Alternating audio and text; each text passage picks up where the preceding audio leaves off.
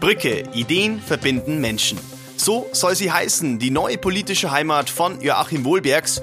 Der suspendierte OB will mit dieser eigenen Kandidatenliste bei der Wahl 2020 antreten und kehrt der SPD den Rücken. Und natürlich gibt es auch Interessantes aus dem Landgericht zu berichten, denn da tätigte Volker Dretzel Aussagen, über die wir hier unbedingt sprechen wollen. Und damit begrüße ich Sie herzlich zu unserem Podcast Sitzungssaal 104. Mein Name ist Sebastian Böhm. Gegenüber von mir sitzt meine Kollegin Christine Strasser. Sie ist unsere Reporterin rund um den Prozess. Hallo Christine. Hallo. Der Verein Brücke Ideen verbinden Menschen wurde am Mittwochabend im Regensburger Kolpinghaus gegründet. 70 Gründungsmitglieder haben letztlich unterschrieben. Das ist ein bunter Haufen, oder? Naja, es sind jedenfalls Menschen aus ganz unterschiedlichen Bereichen der Regensburger Stadtgesellschaft, die sich da zu diesem neuen Verein zusammengeschlossen haben. Die Rede ist von engagierten Bürgern, die Lust haben, sich in der Kommunalpolitik einzubringen. Wurde jetzt der Verein nur gegründet, um Joachim Wohlbergs für die Kommunalwahlen 2020 eine politische Heimat zu geben? Oder wie kann ich mir das genau vorstellen? Die Gretchenfrage. Also jedenfalls ist es so, Joachim Wohlbergs hat gesagt, dass das Engagement der Vereinsmitglieder unabhängig von seiner Person sei. Er selbst hat allerdings immer wieder auch schon in der Vergangenheit betont, dass er ja OB bleiben will und dass er auch bei der nächsten Kommunalwahl antreten will. Und Anfang dieser Woche ist ja dann klar geworden oder eigentlich mehr als klar geworden, dass das ähm, mit der SPD undenkbar ist. Ja, dazu kommen wir gleich. Ich würde jetzt erstmal von dir gerne wissen, was passiert denn eigentlich mit dem Verein, wenn Joachim Wohlbergs in einer Art und Weise verurteilt werden sollte, dass er nicht bei den Wahlen antreten kann? Okay, da machen wir jetzt äh, schon wieder einen Sprung. Jetzt ist er ja eigentlich gerade erst mal gegründet, dieser Verein. Und wir wissen noch nicht so recht, wie die Zielsetzung aussehen wird und ähm, welchen Themen man sich inhaltlich verschreiben wird. Ich habe mir jetzt nochmal die Pressemitteilung dazu geholt. Da ist es relativ kryptisch äh, vermerkt. Also man wird erst Programm, Arbeitsprogramm erstellen, die ersten inhaltlichen Wegmarken festlegen. Also das ist alles noch ziemlich offen. Insofern weiß man auch nicht so recht, was passiert. Im Hinblick auf die Wahl sollte Joachim Wohlbergs da nicht als Spitzenkandidat, und das wird er ja wohl sein, so wie ich das interpretiere, ähm, antreten können. Ich glaube, man geht nicht so weit, wenn man sagt, er ist das große Zugpferd bei dieser Liste. Sollte er nicht antreten können, dann ist das Gesicht weg. Und so wie ich diese Pressemitteilung gelesen habe, war er schon auch mit der Antreiber, um den sich da alle geschart haben und der dann letzten Endes diesen Verein auf den Weg gebracht hat. Also es, es steht ja hier, zu Beginn hatte Joachim Wohlbergs in einer Rede die Zielsetzung des Vereins und die von den Gründern erarbeiteten inhaltlichen Schwerpunktsetzungen erläutert. Also für mich liest sich das so in dieser Pressemitteilung, als wäre er schon die, die treibende Kraft hinter dieser Vereinsgründung. Und ähm, es ist zumindest schwer vorstellbar, wie das dann weitergeht, sollte er da sich nicht mehr einbringen können. Wäre jetzt meine Analyse. Im Mai soll es dann inhaltlich konkreter werden, oder? Genau, so hat es Joachim Wohlbergs angekündigt. Du hast es gerade angesprochen, es gibt also keine politische Zukunft mehr für Joachim Wohlbergs bei der Regensburger SPD. Das Tischtuch wurde in den letzten Tagen von beiden Seiten endgültig zerschnitten. Ja, muss man so deutlich sagen. Joachim Wohlbergs hat unter anderem bei uns im Interview äh, ganz deutlich gemacht, ähm, dass er sich da kein Zusammenkommen mehr vorstellen kann. Es gibt kein Zurück mehr zur SPD, das hat er wörtlich gesagt. Ähm, er ist jetzt, soweit ich weiß, noch nicht offiziell ausgetreten, weil also er, er, sagt, er wartet damit, bis er aufgefordert werden sollte. Ich glaube nicht, dass das jetzt so lange auf sich warten lassen wird. Der SPD-Unterbezirksvorsitzende Sebastian Koch hat ja schon angekündigt, dass jeder, der auf einer Liste von Wohlbergs antreten werde, nicht mehr Mitglied der SPD sein könne. Also daraus würde ich jetzt mal interpretieren, dass man sich da jetzt in kurzer Zeit trennen wird. Ist denn zu erwarten, dass viele SPD-Mitglieder zu der Liste Wohlbergs oder zur Brücke Ideen verbinden Menschen äh, überwechseln werden? Also ich könnte mir schon vorstellen, dass einige ähm, sich dafür interessieren. Es waren ja wohl auch äh, amtierende SPD-Stadträte bei dieser Gründungsversammlung. Soweit ich weiß, hat jetzt noch niemand ähm, für den Verein unterschrieben. Aber ähm, ich kann mir das durchaus vorstellen, dass es da auch ein paar gibt, die die Seiten wechseln werden. Aber es ist jetzt natürlich alles äh, im Bereich der Spekulation. Das werden wir abwarten müssen. Aber jetzt nochmal kurz zurück zum Thema Koch und Wohlbergs. Ähm, da ging es diese Woche wirklich heiß her. Erst kam eine Pressemitteilung von Sebastian Koch und dann kam die Reaktion von Joachim Wohlbergs. Weiß bestimmt nicht alle mitbekommen haben. Bitte erklär doch nochmal kurz, was da geschehen ist. Also es gab einen Termin im SPD-Stadtverband, wo man sich nochmal getroffen hat, um zu erörtern, wie das jetzt im Hinblick auf die Kommunalwahl ablaufen könnte. Kurz zusammengefasst, ich meine, wir waren ja nicht dabei, aber es ist wohl äh, ziemlich klar geworden bei dieser Zusammenkunft, dass man sich trennen wird, dass da kein äh, Weg, kein gemeinsamer Weg mehr gegangen werden kann. Unmittelbar am nächsten Morgen kam die von dir angesprochene Pressemitteilung von Sebastian Koch, ähm, wo er unter anderem geschrieben hat, ähm, die SPD werde, Zitat, den Personenkult ähm, den sich Joachim Wohlberg, so hat Koch unterstellt, offenbar vorstellt, äh, nicht mitgehen. Mit, äh, und äh, davon hat er sich ganz klar distanziert und eben, wie gesagt, klar gemacht, wenn jetzt da eine neue Liste aufgestellt werden wird, dann ähm, möge Joachim Wohlbergs diesen Fanclub da um sich scharen und die SPD werde dann eben nicht mitgehen und jeder, der da mitmache äh, bei Wohlbergs, werde ausgeschlossen. Also schon mal sehr starke Worte auf dieser Seite. Ich meine, ähm, wenn man sagt Fanclub und Personenkult, ist schon ziemlich heftig in dieser, in dieser Kritik. Darauf hat Joachim Wohlbergs dann reagiert, das habe ich auch schon angesprochen. Er hat auch Sebastian Koch scharf angegriffen und eben klar gemacht, okay, da wird jetzt kein, kein, kein Zurück zur SPD mehr möglich sein. Bevor wir jetzt zur aktuellen Woche im Sitzungssaal 104 kommen, gibt es für Sie noch einen kleinen Hinweis, liebe Hörer. Alle Informationen und Entwicklungen rund um den Prozess finden Sie natürlich auf mittelbayerische.de. In unserem Newsblog können Sie zudem alles, was im Sitzungssaal geschieht, noch einmal nachlesen. Und genau darüber wollen wir eben jetzt reden, nämlich die Vorkommnisse im Sitzungssaal 104 in dieser Woche. Da ging es um die persönlichen Verhältnisse der drei anderen Angeklagten. Beginnen wir mal mit Volker Dretzel, denn der Bauträger lässt sich aber mal gar nicht aus der Ruhe bringen, oder? Ja, das war jetzt ein Angeklagter, das habe ich so noch nie vor Gericht erlebt, der aus der Ruhe bringen, sagst du. Für mich hat es den Eindruck gemacht, als er da zu seinen persönlichen Verhältnissen vorgetragen hat, als hätten ihn all diese Vorgänge, die Ermittlungen, die Zeit in der Untersuchungshaft nicht wirklich beeindruckt, jedenfalls nicht insofern, dass er das wirklich nahe an sich hätte herankommen lassen. Oder er zeigt es eben nicht. Oder er zeigt es eben nicht. Ist beides möglich. Es ist vielleicht bisschen irritierend, manche Sätze, die er da gesagt hat. Er hat zum Beispiel gesagt, na ja, in, in dem Prozess, es sei auch mal ganz erholsam hier die Tage. In seinem Unternehmen hätte er mehr Stress. Das war schon irgendwie ganz, ganz lustig. Das kann man auch in den falschen Hals bekommen.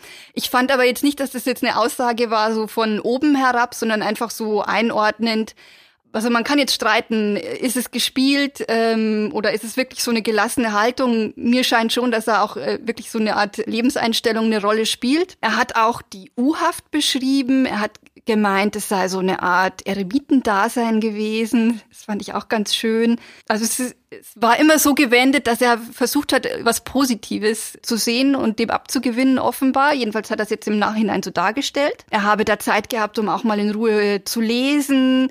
Dann die Unterbringung sei auch nicht viel schlechter gewesen als damals in seiner Militärzeit. Aus dieser Zeit habe er auch schon diese Stockbetten gekannt, in denen man da geschlafen habe. Also wie gesagt, er hat das alles sehr ruhig dargestellt, irgendwie auch sehr entspannt, muss man sagen. Ob das jetzt wirklich nur dort so eine, so eine Haltung war, die er erwecken wollte, oder ob es wirklich so war, da müsste man jetzt spekulieren. Aber es, also mich hat es irgendwie beeindruckt, so da reinzugehen.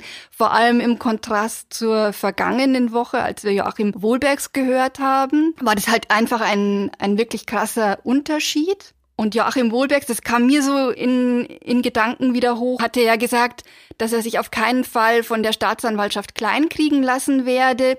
Und er hat es sehr wütend und sehr aufgebracht vorgetragen. Und für mich war eigentlich der Vortrag von äh, Volker Tretzel so eine Art von Demonstration, dass er sich durch diese ganzen Vorgänge eben wirklich in keinster Weise kleinkriegen lässt er musste das gar nicht explizit sagen, sondern es hat einfach so äh, gewirkt. Wie gesagt, man kann jetzt mutmaßen, ist es wirklich eine innere Haltung? Ich persönlich glaube, dass es schon eine Rolle spielt. Es wird auch eine Rolle spielen, dass er sich natürlich wirklich gute Anwälte leisten kann, dass er das Verfahren da dadurch ganz entspannt verfolgen kann und auch alles, was da noch kommen wird. Also es, es wird schon in gewisser Weise beruhigen, da so ein finanzielles Polster zu haben. Aber ich glaube auch, dass eine innere Haltung eine Rolle spielt.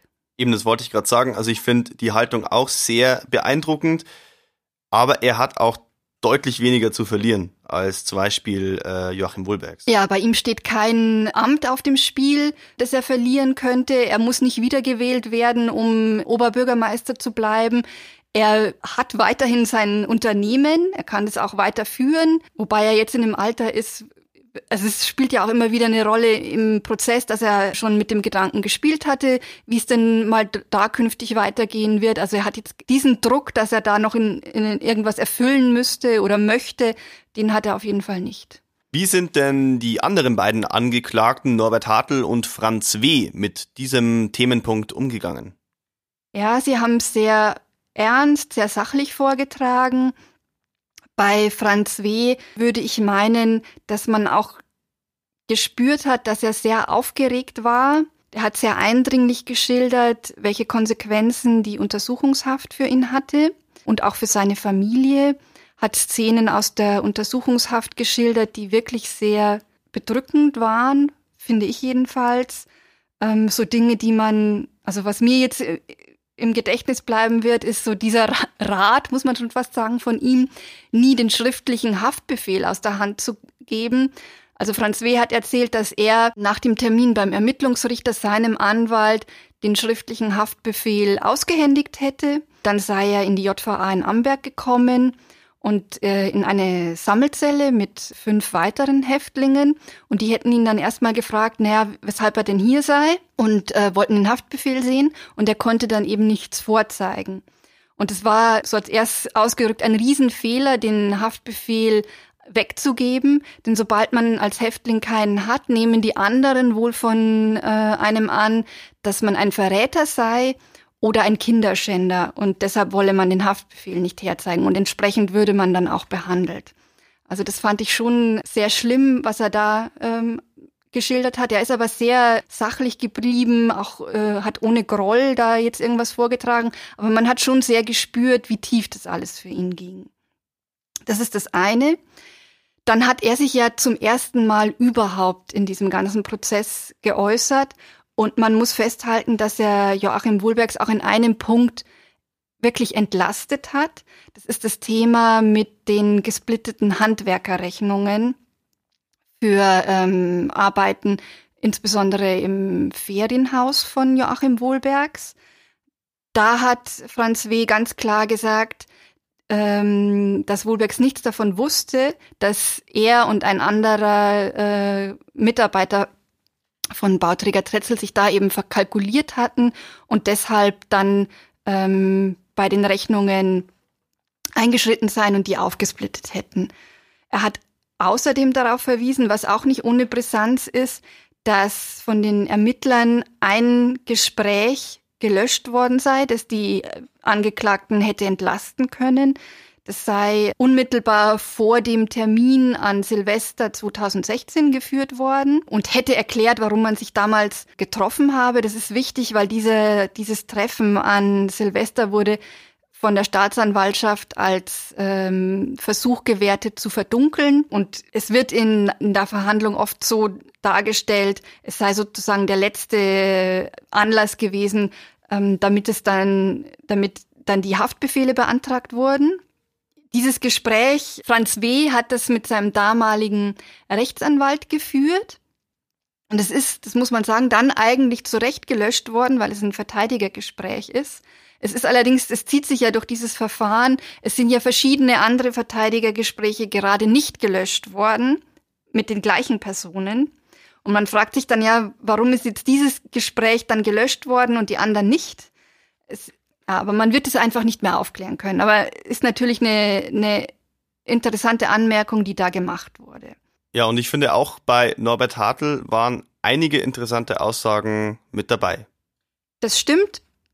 Also er hat auch ähm, sehr sachlich äh, sein Lebenswerk, kann man so sagen, geschildert, wie er sich kommunalpolitisch engagiert habe, dass ihm da der soziale Bereich immer sehr wichtig gewesen sei. Und die Kehrseite jetzt, also er hat sehr bedauert, dass er von Einrichtungen, für die er sich in seiner Zeit als ähm, Bezirksrat eingesetzt habe, ihn nun zum Beispiel zu Grundsteinlegungen oder Richtfesten nicht mehr eingeladen haben. Das hat er sehr bedauert. Er meinte so, das tut schon weh. Da kann ich ihn auch nachfühlen. Außerdem hat er sich enttäuscht von Parteifreunden gezeigt, die seinen Worten zufolge zwar ähm, von der Unschuldsvermutung sprechen, die dann aber konkret auch nicht gelten lassen wollen. Also er hat da, darauf angespielt, dass abgestimmt werden sollte, ob er aus der SPD-Fraktion im Regensburger Stadtrat ausgeschlossen wird. Dem sei er dann zuvor gekommen, weil er sich das dann nicht auch noch anschauen, anschauen wollte. Aber er, wie gesagt, er hat dann gesagt, da sei er von den Parteikollegen, jedenfalls von manchen, enttäuscht gewesen, dass sie ihm da nicht den Rücken gestärkt haben zu einem Zeitpunkt, wo noch überhaupt nicht klar war, kann man von Schuld oder so sprechen. Ja, und das ist auch der große Unterschied zwischen Norbert Hartl und Joachim Wohlbergs. Beide sind zwar enttäuscht von ihrer Partei oder vielleicht bald ehemaligen Partei, aber bei Norbert Hartl hat das alles was Abschließendes, was Versöhnliches. Und ich glaube, weil es eben auch dran liegt, weil er, er will einfach nicht mehr zurück an die Macht. Ja, persönlich wird man sehen müssen, aber er hat jedenfalls gesagt, er wolle jetzt nicht mehr nachtarocken. Er sei jetzt noch bis zum Ende der Wahlperiode Stadtrat, fraktionslos, aber er ist weiterhin Mitglied der SPD. So wie ich ihn verstanden habe, ist dann wohl auch Schluss. Also er hat jetzt keine Andeutungen gemacht, dass er nochmal in irgendeiner Form kandidieren will. Also so habe ich ihn jetzt verstanden, sondern eher so, dass er dann wirklich sein äh, Ruhestand genießen wolle, was ihm jetzt durch diese drei Jahre, in der die Ermittlungen liefen, ordentlich verhagelt wurde. Christine, wie geht es weiter im Sitzungssaal 104? Also jetzt ist erstmal eine Pause vorgesehen über die Osterferien. Als nächster Termin steht im Kalender der 29. April. So wie es jetzt aussieht, ähm, startet da die Staatsanwaltschaft mit, dem, mit den Plädoyers. Es kann aber auch nach wie vor Verzögerungen geben. Das hat Richterin Elke Escher auch ähm, angekündigt. Was zum Beispiel noch offen ist, ist die Entscheidung des Oberlandesgerichts zur zweiten Anklage gegen Joachim Wohlbergs im Fall Immobilienzentrum. Da weiß jetzt noch keiner, wann ähm, eine Entscheidung kommen wird, aber die kann auch nochmal ähm, Folgen für diesen laufenden Prozess haben. Und unter Umständen verzögert sich dann noch einiges. Danke dir für deine Einschätzungen, Christine. Alle unsere Episoden finden Sie in einem großen Spezial auf mittelbayerische.de, auf Spotify und bei iTunes. Ich hoffe, wir hören uns wieder hier in unserem Podcast Sitzungssaal 104.